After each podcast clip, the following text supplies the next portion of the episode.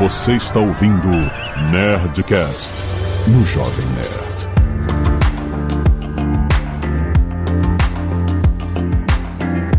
Landa, landa, landa, nerds! Aqui é Alexandre Antônio do Jovem Nerd e eu ainda sei codar em ActionScript. pra quê? Não sei. Aqui é o Paulo Silveira da Lura e eu só coloco a mão no código pra gerar novos bugs.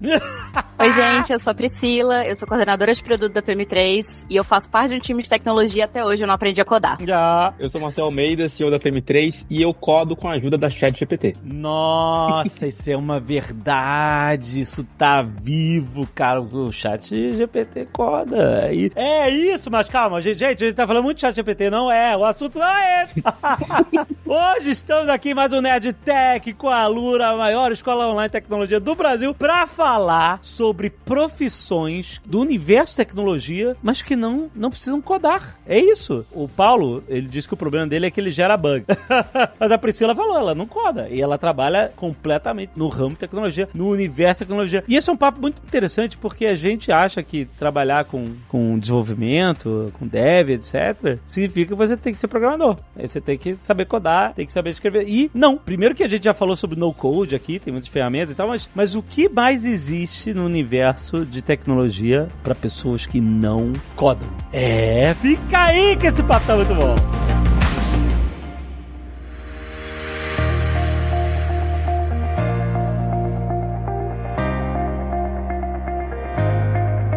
Eu quero exemplos, eu quero exemplos, porque a gente tem lá, a gente pensa o ambiente, quero criar um aplicativo, uma aplicação nova, um site, um serviço, um sistema, eu vou precisar de programadores, um jogo, preciso de gente para codar. Mas, o que mais temos nesse universo sem precisar codar? É boa pergunta, Jovem Nerd, porque a gente sempre pensa ah, nas pessoas que desenvolvem o software, devs, e a gente pensa hoje em dia já designers, UX, mas acho que o que é interessante e rico na tecnologia é que esses squads, esses times ficaram muito maiores e que exigem pessoas bem mais plurais, porque tem a pessoa que está mais próxima do marketing, a pessoa que está mais próxima do cliente, tem a pessoa que está mais próxima do financeiro. Muitas vezes elas estão também ajudando a criar esse produto ou ajudando a criar essa empresa que está próxima do mundo digital. E eu acho que é justo aí que mostra novas oportunidades para o ouvinte, para quem está ouvindo e para o nerd que está ouvindo a gente fala, pô, sempre gostei de tecnologia, curto nerd tech, mas essa parte do código não é tão legal, ou essa parte do UX não é tão legal, é aí que entra essas diversas profissões que o Marcel e a Priscila estão muito envolvidos. Estão muito envolvidos nesse dia a dia, estão muito envolvidos com pessoas que estão entrando dessa forma em tecnologia. Eu acho que é muito legal a gente pensar a tecnologia como um dos pilares de um time de produto, de um time de desenvolvimento, né? Mas a gente tá isso ao lado dos designers, a gente tá ao lado das pessoas de produto, a gente tá ao lado dos product marketers. Então, até dentro da PM3 e dentro dos cases que a gente apresenta nos cursos, com os alunos que a gente conversa, a gente vê cada vez mais essa pluralidade e muitas pessoas usando as ferramentas no codes para não depender tanto de saber codar, conseguir se virar e conseguir focar muito mais o tempo dela pensando em como vai ser a experiência desse usuário no final, se o produto está resolvendo uma, uma dor de verdade, se o produto se sustenta, do que necessariamente pensando no código em si, né? Essa lógica,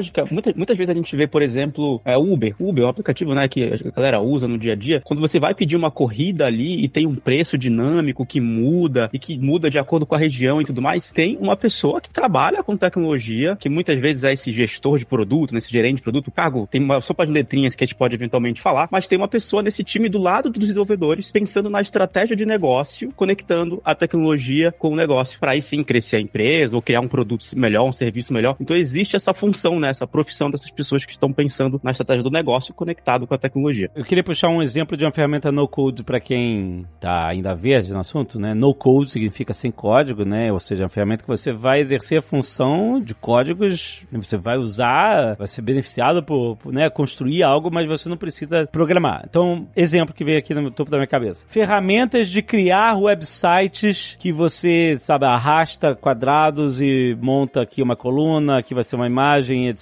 Você monta meio com mouse, clicando e arrastando módulos e, e aí você depois customiza os módulos e aí cria o seu website. E uma ferramenta no code que tá codando sem você saber codar. É isso. Ela tá codando no background baseado no, né, no seu click and drag para construir um site, certo? Isso é um bom exemplo. Sim, com certeza. Tem muitas ferramentas, tanto de construção de landing page, de algumas automações, integrações entre ferramentas distintas que você consegue fazer para facilitar um pouco seu dia e até agilizar um pouco e você não precisar demandar tanto recurso de dev, não precisar preocupar em codar tudo do zero e vai acelerar um pouco o seu dia a dia, vai acelerar um pouco o seu processo e o desenvolvimento do que você quer também. Criar rotinas, tipo, pela Alexa e no Smart Home, tipo, todo dia às 5 da tarde ligar a lâmpada, sei lá, da, da cozinha, ligar a luz da cozinha e aí desligar às 11 da noite por exemplo. Isso é, um, é, um, é outra função no code que você, você meio que está criando uma programação, né? Uma rotina ali com a Alexa ou qualquer outro assistente, o Google, Home e tal,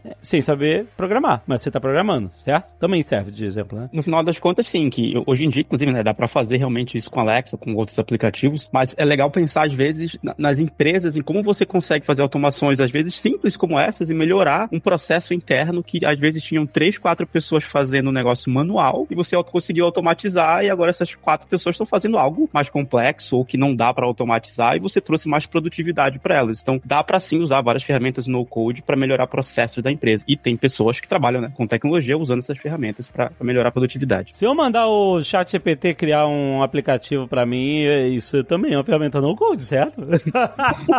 eu passo a ser o prompter e não o coder, não o dev. Isso pode acontecer, Paulo? Você que tá aí com o chat GPT aberto na tab eterna que não fecha nunca essa tab. Eu não sou só eu, né, Jovem Nerd? Mas tudo bem.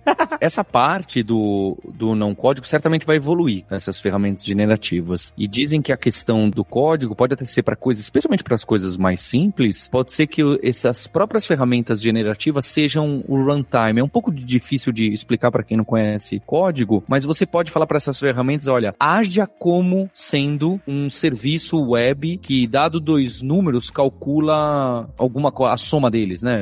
Bobo, mas que seja. Calcula o número primo que seja menor que tal número. Então, não é que ele vai escrever código para isso. Ele vai tentar agir. Toda vez que você invocar, ele vai rodar um novo prompt. Então, tem coisas que a gente já pode usar essas ferramentas para auxiliar no no-code. Isso fica bem interessante. E fora isso, fora essas ferramentas que a gente está falando, o que mais existe no universo de não devs no universo de dev? Boa. Tem o squad clássico, né? Time, a equipe clássica, que é o desenvolvedor de software, né? Geralmente são três, quatro desenvolvedores. Aí tem o gerente de produto, que é às vezes chamado de product manager, mas é um gerente de produto. E tem às vezes o UX design, muitas vezes está ali em um ou dois times, às vezes fica dividido, mas a tríade principal é essa, é o dev, o gerente de produto e o UX designer. E às vezes tem uma ou outra pessoa com uma outra função, às vezes tem um analista de negócio, um analista de dados que faz parte desse time, que não é alguém também necessariamente que vai trabalhar com código diretamente, né, desenvolvendo o software, mas é alguém que está ali muito próximo, tem que entender um pouquinho de tecnologia pelo menos como funciona para conseguir tomar algumas decisões, mas um cargo que está cada vez mais crescendo aí no mercado de tecnologia é esse gerente de produto, que ele tem que entender muito sobre negócios e tem que entender como a tecnologia funciona para ela poder alavancar o negócio. Então ele é pessoa que, muito, uma pessoa muito importante para estar ali no time de engenharia, porque senão é, fica outras áreas só demandando para o time de dev e eles ficam só executando, né? O pessoal até brinca que dev não é pasteleiro, eles não ficam só fazendo pastel, eles são ser pensantes e eles têm que entender do negócio também para conseguir gerar um impacto impacto. Então, esse gerente de produto muitas vezes acaba fazendo um meio campo com as outras áreas da empresa para conseguir conversar com o time de tecnologia. E aí, rapaz, é people skills, falar com pessoas, seres humanos. Isso é muito importante, né? É, é uma característica que é boa para qualquer tipo de área, né? Para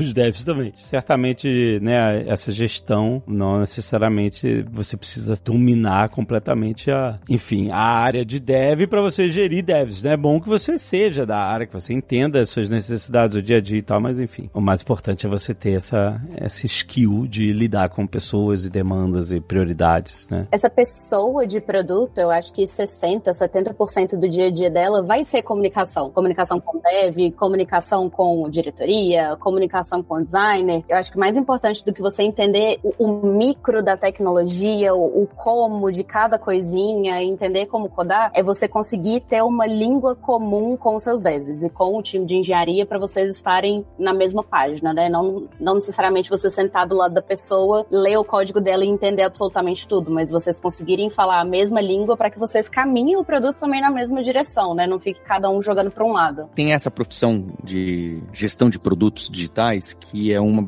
muito em alta e que nos últimos 10 anos ganhou bastante espaço, porque tudo tinha muito essa cara de, é, de serviços, não é? De você fazer alguma, oferecer alguma coisa na internet. A partir do momento que apps, especialmente esses modelos de assinatura, olha, paga tanto para você usar essa ferramenta de no-code, paga tanto para usar essa ferramenta de cadastro de vendas, paga tanto para usar essa ferramenta de propaganda em mídias sociais. Alguns skills, e aí tem people skills, como você colocou, mas tem até alguns skills de marketing, skills de UX, interface, né? Comunicação com o usuário, tem skills de negócio, especialmente de negócio, de entender de business, de administração, de é, do, do que é usual que a gente entende como administração. Então, a união de alguns desses pontos criou essa profissão de produto. E ela acaba até se especializando e transbordando para outras que tomaram outras frentes. E eu acho que isso é muito interessante porque tem muito a ver com o que a gente sempre traz aqui. A gente sempre vem, acaba falando de uma ferramenta, é mesmo você pega o Chat GPT, que a gente tá viciado em falar sobre, alguém de produto desenhou e definiu, fala, não, pera lá, vamos fazer isso aqui, em vez de ser no formato antigo dos GPTs transformadores, que você dava uma frase e ele completava, vamos fazer nesse modelo de bot, de chat, que já é uma expectativa de uma experiência humana, e vamos fazer já com essas cores, ou mesmo o tal do Mid Journey, para quem usou, vamos já fazer dentro do Discord, como um bot dentro do Discord, por quê? Porque as pessoas já estão familiarizadas e assim a gente consegue ganhar tração de crescimento de marketing, porque uma pessoa já mostra para outra enquanto tá jogando videogame no Discord. Então, tem algumas decisões aí que são dessas áreas que envolvem um pouco de cada uma dessas coisas. Interface de usuário, envolve marketing, envolve negócios, envolve tecnologia, e essas áreas têm se expandido. É, não é só crescimento em desenvolvimento de software, é crescimento nessas subjacentes. Eu acho que o Marcel e a Priscila podem colocar até nomes de profissões, e é difícil, tá, Jovem Nerd? Porque algumas dessas profissões não tem nome direito e é até questionável. Tem gente que chama Product Manager, ah, é isso aqui que faz. Tem gente que fala, não, não é bem isso. Isso aí é o tal do Product Owner. Não, isso aí é o tal do, do Product Marketing, não sei o que. Não, isso aí fica pro analista de dados. Então, tem essas profissões que tem cinco anos ou às vezes menos, elas estão complicadas, porque o que, que ela faz? Qual que é o skill? E estão aparecendo essas oportunidades e elas costumam trazer, ser portas abertas, mesmo para quem é de outra área, né? A Priscila, é, de formação de, de designer, foi para essa área. O Marcel, que era cientista da computação, não escreve uma linha de código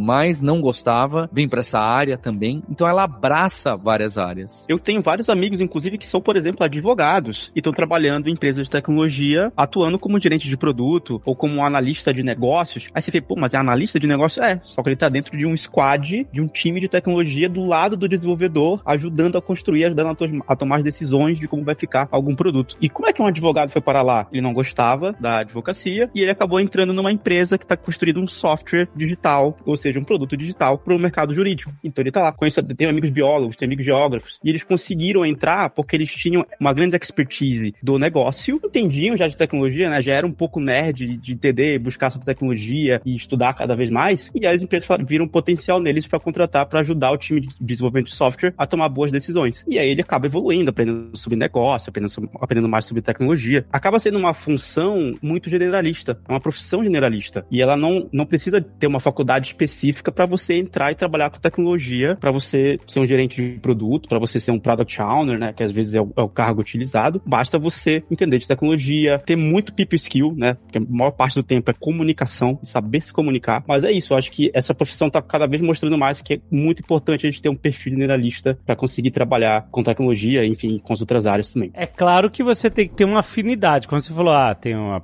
o cara que não gostava muito de advocacia, mas ele estudou, ele conhece o, o universo de trabalho dele, né, o, quais são as necessidades até. Eu fico pensando nisso porque, por exemplo, todo, qualquer máquina de, por exemplo, exame médico, de imagem, etc e tal, você teria engenheiros que entendem de medicina para contribuindo com aquilo, porque não adianta nada pessoas que entendem de tecnologia, mas não entendem das aplicações da tecnologia no seu ramo, elas não vão poder contribuir muito, né? Mas então é esse estado híbrido de você entender as necessidades do mercado, de você fazer parte deles, você ter tido experiência com eles e também com tecnologia pode te dar justamente as ferramentas é, para você revolucionar aquela área, né? O domínio do negócio. Né? Então, se você domina podcast e influenciadores, você pode para ir para uma empresa que trabalha com um produto próximo a isso, mesmo que você não conheça de código ou de UX, você pode fazer parte dessa equipe para trazer insight, para ajudar a definir produto, para trabalhar com os dados em cima disso e trazer as definições de próximos passos, né, para tomar decisões baseadas em dados e trabalhar aí com data análises. Então tem diversas skills que você pode adicionar ao seu conhecimento principal de negócio. Conheço muito de sapato, conheço muito de podcast, eu, eu conheço muito de o que for, vendas, né, vendas tradicionais. Você conhece muito de sapato? O que é? Não, eu não conheço nada de sapato. Ah, é, bom. Eu tô tentando ah, dar um exemplo eu tinha ficar pera... Não, mas daí eu tinha ficado curioso. Caraca. Porque tem muita gente que entende muito de sapato aí, cara. É, é verdade. O que, que você que tem de sapato pode contribuir no mundo da tecnologia?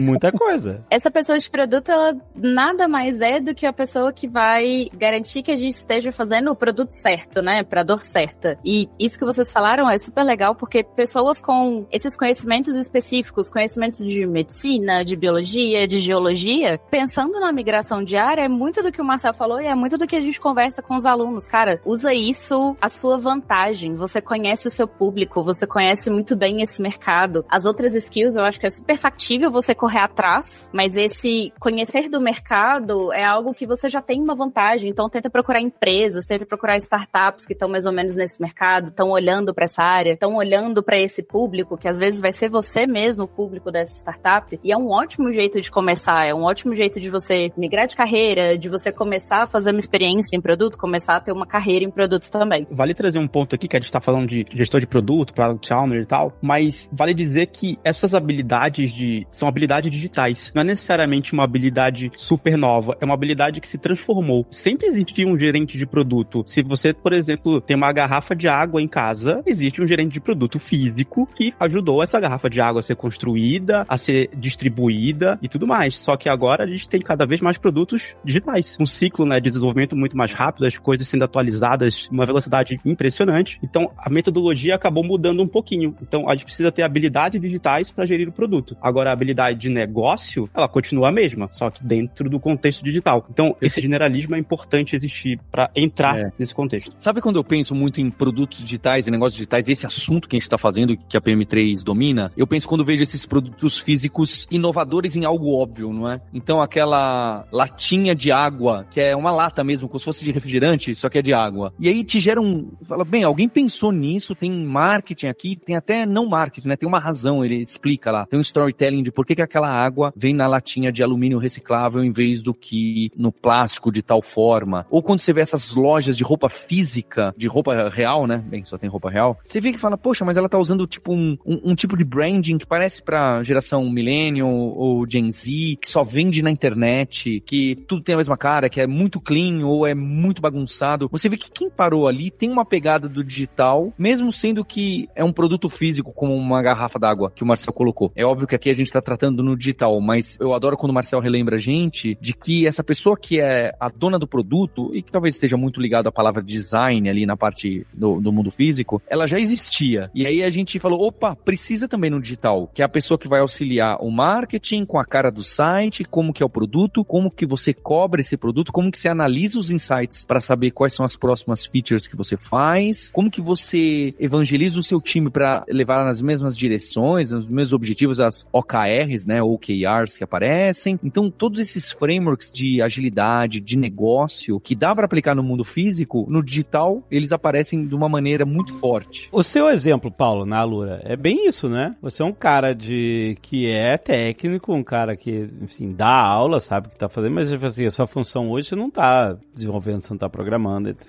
Você tá gerindo um monte de processos. Você fez uma perfeita analogia, Alexandre, porque quando eu a Alura começou a ganhar um pouco de corpo, eu tava estudando esse tal de gestão de produtos. Foi aí que eu conheci o Marcel. É, é, é curioso, né? É, eu tava estudando isso de gestão de produtos digitais e tentando entender como que eu percebo melhor o comportamento de alunos e alunas para saber o que, que, a gente faz no próximo. Como que eu consigo melhorar, transformar esse negócio, um modelo de negócio? É assinatura, não é? Compra por curso? Como que eu meço a intenção? Como que eu testo isso? Então eu tava estudando justo isso, foi assim que eu conheci a PM3 e o Marcel. Acho que eu conheci o Marcel antes de existir a PM3, inclusive. Era esse o meu papel que eu considerava que eu precisava ter. É que foi muito rápido, as coisas cresceram rápido, eu, eu perdi esse bonde. Hoje em dia, então, eu conheço bem pouco desse assunto. Não tenho propriedade, só sei esse raso. Mas é exatamente isso. Tem muita gente que é dev e vem para o mundo de negócios digitais, de produtos digitais, e tem gente que também não é dev. Tem historiador, tem arqueóloga, tem filósofo, tem pessoal de vários setores que vem, engenheiros, né, que vem para falar, não, peraí, deixa eu ajudar a tocar. E às vezes pode parecer que isso é liderança, tá, Alexandre? Mas não necessariamente é liderança. Tem muitos casos, talvez a maioria dessas pessoas que trabalham com a, essa tecnologia aplicada ao negócio, ela não, não é líder do time de dev, mas ela é uma pessoa que direciona os esforços do time de dev. Ela não é necessariamente a pessoa que trabalha com o salário dela, que é chefe, coordena e faz assim, toma cuidado com isso, não. Ela tá paralela, mas fica um pouco, né? Até porque o nome às vezes é manager, tem muito nome manager aí, e às vezes é você tá fazendo a gestão do produto, não de pessoas, né? A maioria nesse caso. É, você ter perguntado isso pro Paulo é curioso, porque existe um. A gente tá cada vez vendo mais profissionais que eram de negócio, foram para a área de produto, viraram esse, esse product manager, que concordo com o Paulo 100%, ele é gestor do produto e não das pessoas, mas é curioso porque a gente tem visto muito ainda no Vale do Silício, aqui no Brasil ainda tem poucos casos, mas acho que vai ter uma tendência aí de aumentar, que esses product managers vão virando que pessoas cada vez mais importantes na empresa. Porque para pra pensar, vamos pegar aqui um streaming da vida mesmo, um Netflix, por exemplo. Você acessa o Netflix, o Netflix é o produto, né? A empresa é o produto. Então, essa cadeira da pessoa de produto, ela é muito importante, porque ela precisa tomar boas decisões. Então, tem uma tendência desse profissional virar um, um diretor. Eventualmente, a gente tem casos no Vale do Silício de CEOs, por exemplo, o CEO da Microsoft,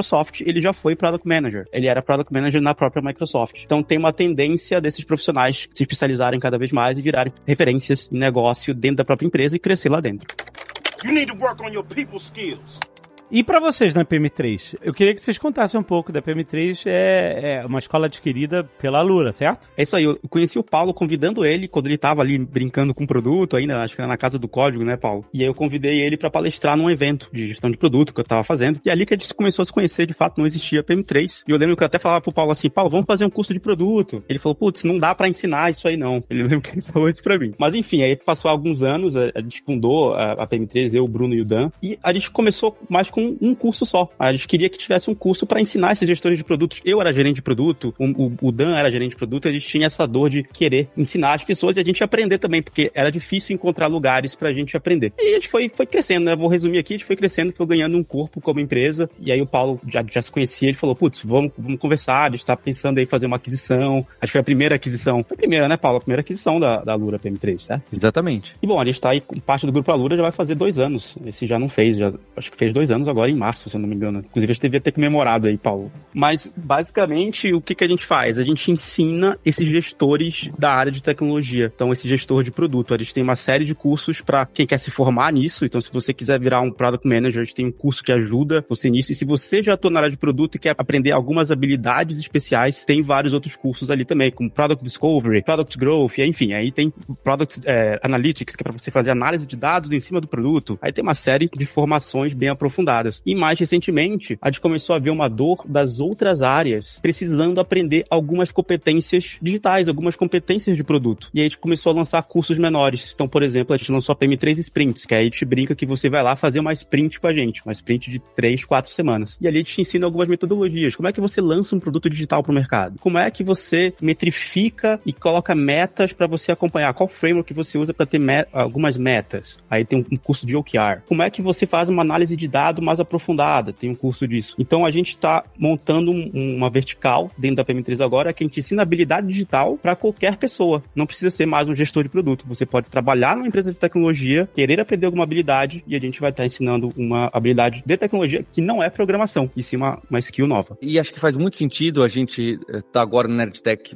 falando é, dessas skills, porque a PM3 que sempre teve esse foco em gestão de produtos é, é uma carreira bastante específica, não é? Ela, ela é ampla em relação ao você precisa conhecer, mas é bastante específica as vagas. E eu sempre falava pro Marcel, pra Priscila e pro time, falava, olha gente, quando a gente tiver mais espaço para pessoas que querem entrar em tecnologia também na PM3, aí fica interessante da gente trazer esse assunto pro público do Nerdtech, porque pensa só, Alexandre, esse tal do go-to-market aí, para você lançar um produto, não é? Então, como que você prepara? Você, você vai vender o seu produto digital, ou lançar seu sistema, sua startup, ou a sua própria equipe dentro de um, de um banco gigante quer lançar esse produto novo de crédito, esse cartão diferente, da Marvel, sei lá eu, existem diversas estratégias de como você coloca o, o piloto no ar, né? Independente se é MVP ou não, etc. Mas como que você leva isso para o mercado para testar de uma maneira relativamente segura, para poder saber pivotar de uma maneira interessante, testar preço, testar audiência, testar call to action. Esse pega um pouco do marketing, mas pega também produto. E isso pode ser para uma pessoa que está trabalhando com garrafas d'água, pode ser para uma pessoa que está trabalhando com um SaaS de vendas, né? Um CRM ou um RP. É muito ampla esses skills digitais. Eu acho que por isso que quando o Marcel, eu não, eu não lembrava dessa história, quando eu falei não dá para ensinar isso, né? Elas são skills mais humanas, menos automatizáveis. Fica a dica aí, hein? São skills realmente que exigem o, o people skills que você colocou, dessa análise, desse gut feeling, mas obviamente também tem muita coisa de teste AB, análise de dados, né? O data analysis, que tem diversos pontos na, na PM3. Isso mostra que se você tá naquela carreira muito dentro do business puro, você pode sim procurar diversas coisas, seja na internet ou seja na sua empresa. Fala, peraí, o que, que eu posso adicionar aqui de tecnologia? Eu acho curioso, Alexandre, que eu tava jantando, comendo uma pizza com meu cunhado e tinha um colega dele engenheiro. Eu ouço sempre o Nerdtech, Paulo. Ouço sempre o Nerdtech. Oh, pô, legal, né? E você não é dev? Não, não sou dev. Eu sou engenheiro, trabalho numa asset management. Eu faço aqui, compro e venda e também mais, trabalho mais com inflação e taxa de juros. Falei, legal, né? Ele falou, poxa, esse negócio do chat GPT tá muito bacana, né? Adoro quando vocês conversam. Eu falei, é, e, e você tá usando, o que que você tem brincado com o chat GPT? Ele virou pra mim e falou assim, nunca abri.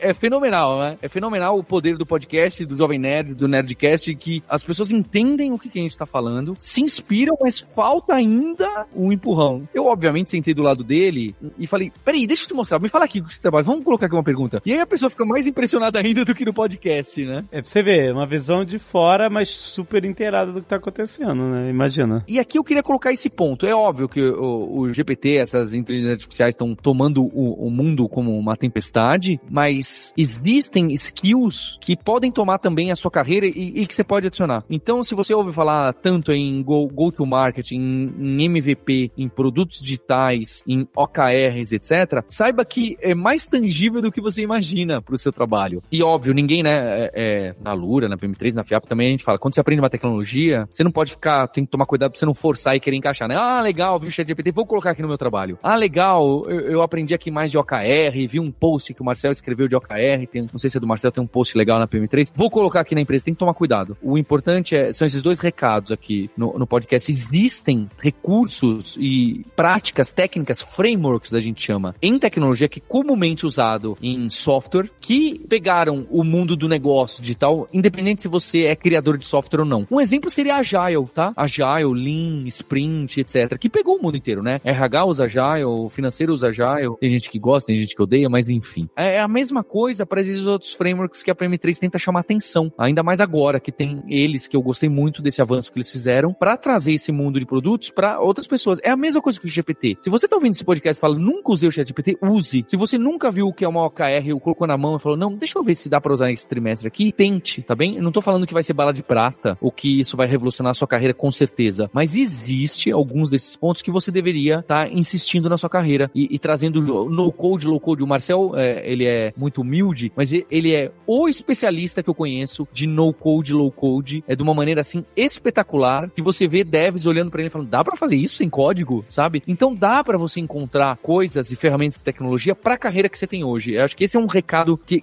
importante para esse podcast aqui. A tecnologia pode envolver todas as suas carreiras, inclusive a sua. Esse exemplo, eu gostei desse exemplo que o Paulo falou. Dá para fazer isso sem código? É, você consegue trazer outras coisas é, interessantes, exemplificar na prática pra galera que tá meio de fora, mas interessada é, se empolgar mais com as possibilidades? Dá, dá para fazer várias coisas sem código. Eu vou falar uma e, e, acho que a Pri pode até talvez lembrar de uma ou outra que a gente tem na PM3. Essa história é legal, isso do no code, né? Que virou algo cultural. A gente fundou a PM3 com essa estrutura no code e agora todo mundo, quase todo mundo que tá na empresa e quem não aprendeu ainda tá aprendendo, constrói coisas no code. Então tem uma cultura muito forte disso, virou meio que enraizado. Mas um exemplo muito bom, até usando aí já o, o gancho de AI e ChatGPT, a gente pegou um bot que já tá integrado com a ChatGPT e a gente treinou ele com todas as nossas aulas. Então, assim, todas as nossas aulas transcritas, já em texto. A gente pegou ela, colocou na inteligência artificial e falou: olha, tá aqui a inteligência sobre gestão de produtos, sobre negócios, sobre análise de dados. Essas respostas vão ser conectadas com o nosso curso. Então, tem um bot e foi tudo sem código. Foi literalmente plugando ferramenta, baixando a nossa transcrição num Word fazendo o upload do arquivo. E aí tem um bot, para todo aluno que tá fazendo aula, tem um botzinho que ele vai lá. O aluno fala assim: como é que eu calculo o custo de aquisição, né? Ou então, como é que eu calculo o lifetime value, que é uma métrica até um pouco complexa de calcular. O botzinho vai lá e responde baseado no conteúdo da nossa aula, de um jeito parecido com o que o instrutor trouxe. Ele, ele até cita alguns cases. Ah, lá na empresa tal, da startup brasileira, eles fazem o cálculo desse jeito. Então é bem contextualizado, com casos mais reais, mais próximos da realidade aqui do brasileiro. E foi tudo sem código. Né? A dispensa, às vezes, até que usar inteligência artificial é algo super complexo. Não, a gente conseguiu montar algo usando, plugando ferramentas, conectando ferramentas. Eu acho que a colocação que o Paulo fez de você não forçar a barra só porque uma tecnologia é nova, ela é perfeita. Mas eu também deixo a, a provocação de não é porque uma tecnologia é nova e porque você acha que ela tá muito distante da sua realidade que você não vai ter essa curiosidade de testar. Deixa eu fuçar, deixa eu ver como é que funciona. Com o chat GPT eu acho que é assim, com o no code é assim, e você vai descobrindo uh,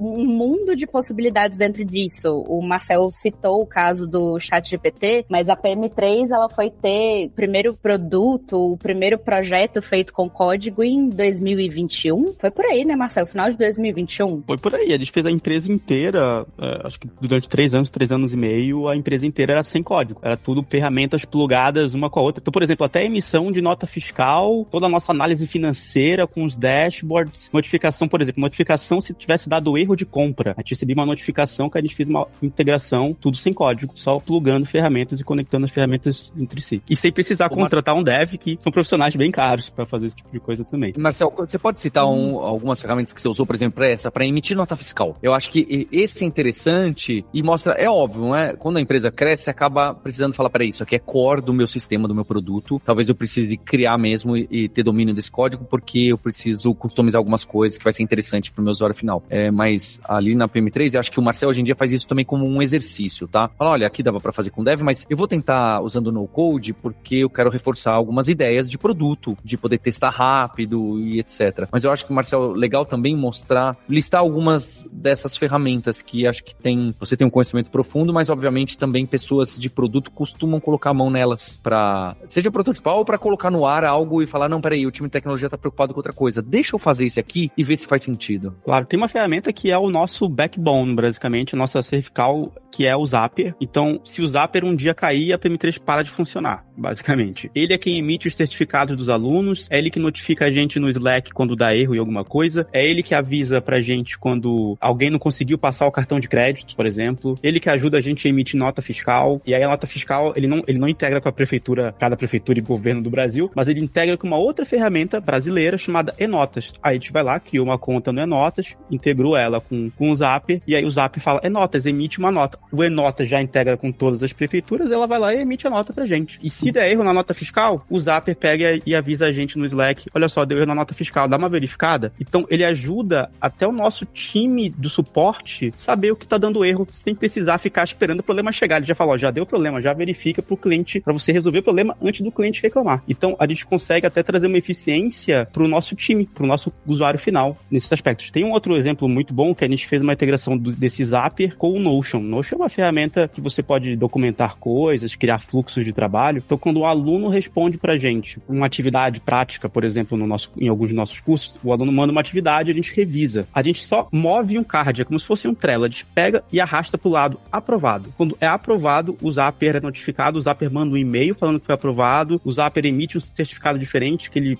passou no teste, o Zapper, enfim, ele faz uma série de coisas automáticas. Não tem que ter um ser humano enviando e-mails, é, emitindo certificado, etc. E foi tudo sem código. Essa é a beleza, foi tudo simplesmente plugando ferramentas. É, enfim, a história do Jovem Nerd é muito disso. Né? No início a gente não sabia, enfim, ninguém sabe programar e a gente foi atrás das ferramentas, plugar um monte de coisa pra gente poder, né, montar a ideia geral do que era um site, etc e tal. Eu acho que é uma, a janela de entrada dessas, esse universo de plugar ferramentas, é, ela, ela, é, ela é excelente para quem tem pouca grana e, e quer ver a sua ideia funcionar, né? Cada vez mais você tem ofertas para todos os mercados de ferramentas que vão ajudar você a resolver os problemas mais básicos, né? De uma estrutura nova, de um serviço novo e tal. É, pô, mania, aliás, legal esse negócio, essa integração aí que você contou do Zapper, é tipo, parece como se fosse uma, um, uma smart home, só que é um smart office, né? Tipo assim, você tá, é, você tá integrando o E-Notas com o Slack, cara. Tipo, ele avisa, sabe, é, é muito maneiro. Se dá um problema, te avisa no no Slack e tal. É uma integração vital, né, pra operação acontecer. É, e é super legal que o Zapier, ele é uma ferramenta que ele integra tudo a tudo. Eu ouvi uma vez que ele é o motoboy das startups, tá levando tudo para todos os lugares. e isso acabou virando uma coisa tão forte dentro da PM3 que a gente não contrata uma ferramenta nova se ela não tiver integração com o Zapier. Ah. Porque pra gente isso é super essencial, faz parte dos nossos processos, faz parte do nosso back-office. É como a gente acompanha os indicadores de sucesso dos nossos produtos. Então, a gente conseguir construir isso de uma forma que a gente não precisa codar e a gente não precisa depender necessariamente de um time de desenvolvedores, pra gente foi super legal porque permitiu escalabilidade, né? Permitiu a gente não despender tanto recurso para fazer coisas super escaláveis e fazer coisas com as qualidades que a gente faz. E não que a gente esteja dizendo que ninguém precisa de dev, de programador para nada e tal. É Nossa, jamais. A gente super precisa de dev, inclusive para fazer as ferramentas no code. Exatamente. Quem é que vai fazer a ferramenta no code? O chat GPT? Não é. mas sim, mas é que dependendo da necessidade, dependendo do, do, momento de situação de cada um, tipo, às vezes você faz assim, ah, eu começo com ferramentas é, no code, etc, mas depois você precisa de ter um software proprietário mesmo, porque você pode transformar ele numa ferramenta e vender ele também no mercado para resolver problemas de outras pessoas também, né? É outro nível de escalabilidade, né, que você pode ter ao desenvolver o seu, né, o seu próprio sistema dentro de casa, né? Então você vai precisar de coders também no no code. é muito legal porque às vezes você pula e você acelera algumas etapas de validação, ver se aquilo que você pensou está funcionando, se é realmente o produto certo com o no code, antes de você passar para o seu time de desenvolvimento, não necessariamente é um substituto como você falou, né? As coisas podem conviver em paralelo e um pode empoderar o outro também. Exatamente, a ideia é essa. You need to work on your people skills gente está falando bastante de no-code, mas tem um outro assunto bem quente que é a análise de dados, né? A gente vê muito falando sobre data science ou coisas bem complexas com dados e que de fato tem muito seu valor, mas aí realmente para você fazer, por exemplo, uma análise de dados complexa ou usar ciência de dados, muitas vezes você precisa de um especialista para isso. Mas você aprender uma habilidade de saber manipular dados num nível que seja satisfatório é possível, mesmo que você não seja uma pessoa de exatas, mesmo que você não seja uma pessoa da área de tecnologia, né, formada em computação ou um desenvolvedor de software, você pode aprender algumas habilidades que ajudam você por exemplo, fazer um teste AB. Pô, eu vou testar aqui duas variações da mesma tela e ver se tem uma relevância estatística. Você entender mais ou menos como isso funciona, tem até ferramentas que calculam para você. Ou então você saber manipular um pouquinho de um SQL, ou saber montar um gráfico em alguma ferramenta dessas visuais que montam dashboards. Isso já é manipular um pouco o dado e isso traz uma certa autonomia para você como profissional. Mesmo que você trabalhar em outra área, vamos supor que você trabalha na área de vendas, mas você quer fazer uma análise para ver como tá o funil de vendas, aonde você talvez esteja perdendo alguns clientes, onde você talvez esteja ganhando para talvez investir mais ali. Se você tiver autonomia e saber mexer nas, nas ferramentas para fazer a sua própria análise, é muito bom, porque se você for depender de um analista a empresa inteira demandando para ele, talvez demore muito para ele fazer a análise. Quando ele devolver a análise, já tá com outro problema. Então, ter essas habilidades digitais, volta ao ponto do que eu falei, as habilidades digitais são muito importantes, são competências para negócios digitais, no final das contas. E pensando um pouco nessa série de análise de dados, quando a gente está pensando em pessoas dentro de um time de tecnologia, independente de ser dev, de ser o designer o X, de ser uma pessoa de produto, você ter esses dados para te ajudar a tomar decisões que vão ter menos risco ou que vão dar mais retorno para você entender esse potencial vai ser super importante. A análise de dados ela vai te ajudar muito a ter essa base, a você não ficar muito vendido ou dependente muito de outra área, como o Marcel falou, para você conseguir extrair informação que você precisa, colocar a sua camada de interpretação, sua camada de análise e conseguir fazer uma decisão que você não vai perder muito tempo nisso, você vai conseguir ganhar um pouco de agilidade também. Eu vou te falar, quando a gente jogou, a gente jogou no Netplayer aquele jogo do, sei lá, Startup Simulator, qualquer porra assim, é, ou então Software. Ah, não, era o Software Inc., que você tinha uma empresa de software, e aí eu queria lançar os softwares, e aí, mas antes eu tinha que fazer análise, era um saco, porque o meu prazo sempre sempre estourava e estourava meu orçamento porque levava um tempo para fazer a porcaria da análise de dados.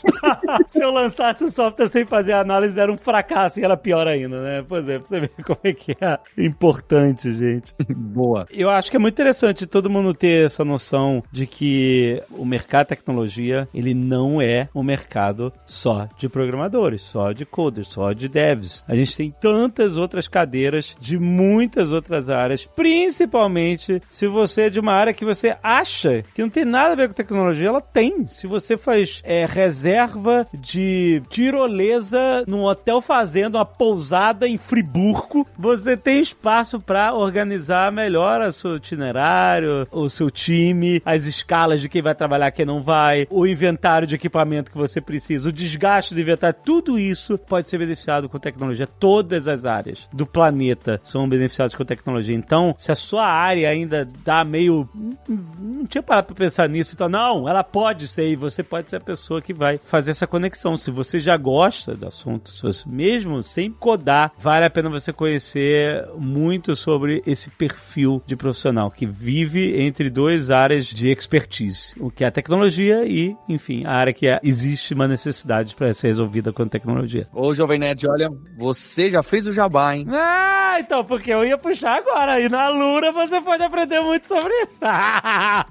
Não é à toa que a gente tá aqui há tantos anos.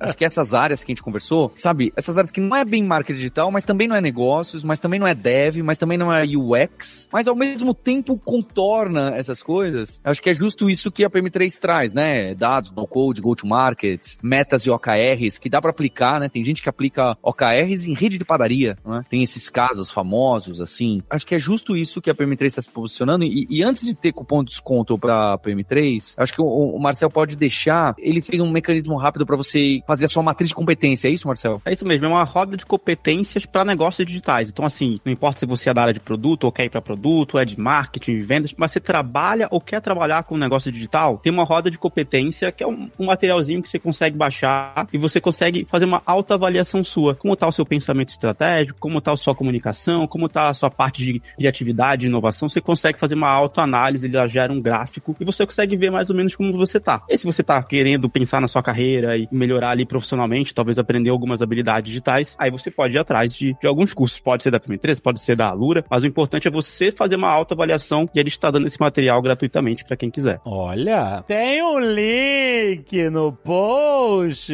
seu Paulo.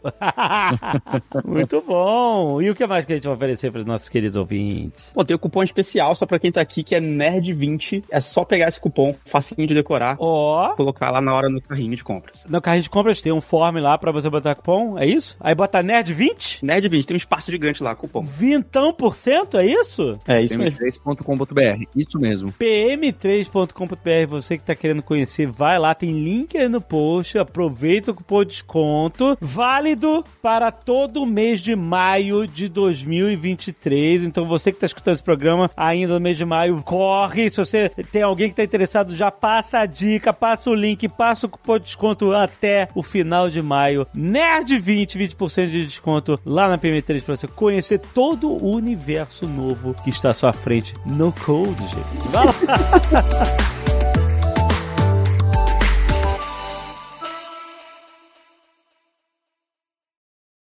Este Nerdcast foi editado por Radiofobia, podcast e multimídia.